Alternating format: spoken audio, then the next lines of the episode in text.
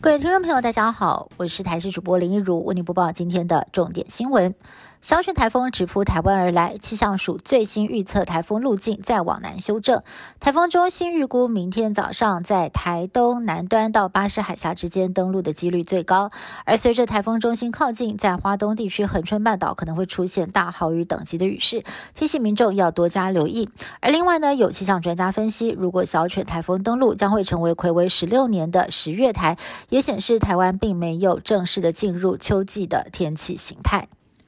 今年第十四号台风小犬四号清晨威力再增强，朝冲绳与那国岛迈进，而当地的渔民赶紧固定船只，不敢大意。以往十月台登陆日本携带豪雨，酿成了相当严重的灾情，又称为雨台风。而气象专家表示，跟往年不同的是，今年日本南方太平洋海面温度上升了摄氏一到两度，恐怕会更加的风强雨大。十月台来势汹汹，不容小觑。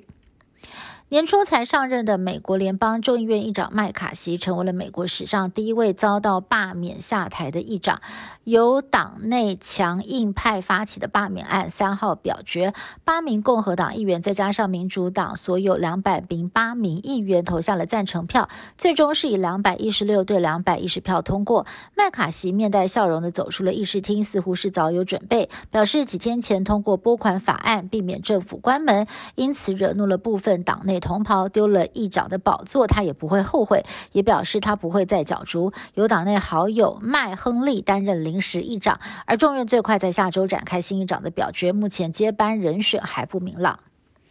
台湾校园已经进入了零体罚的时代，民法修正案也将禁止家内体罚。不过，美国最新的研究指出，大吼大叫或者是辱骂等言语的伤害，对孩子造成的伤害不会输给身体虐待或者是性虐待，尤其是成年人对孩子大吼大叫，伤害更大，恐怕会提高孩子在成年之后出现忧郁、轻生犯罪跟酗酒等几率，还容易引发肥胖或者是高血压等身体状况。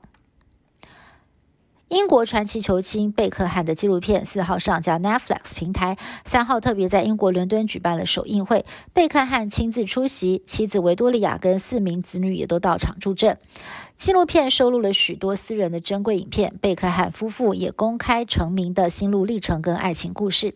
贝克汉更是罕见的谈起1998年世界杯红牌离场的伤痛，展现自己的脆弱跟阴暗面。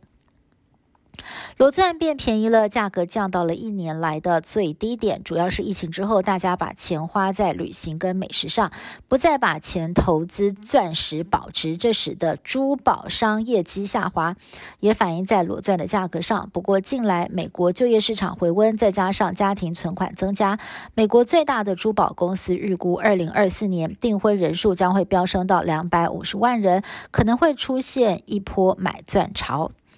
以上新闻是台新闻部制作，感谢您的收听。更多新闻内容，请您持续锁定台视各界新闻以及台视新闻语剧频道。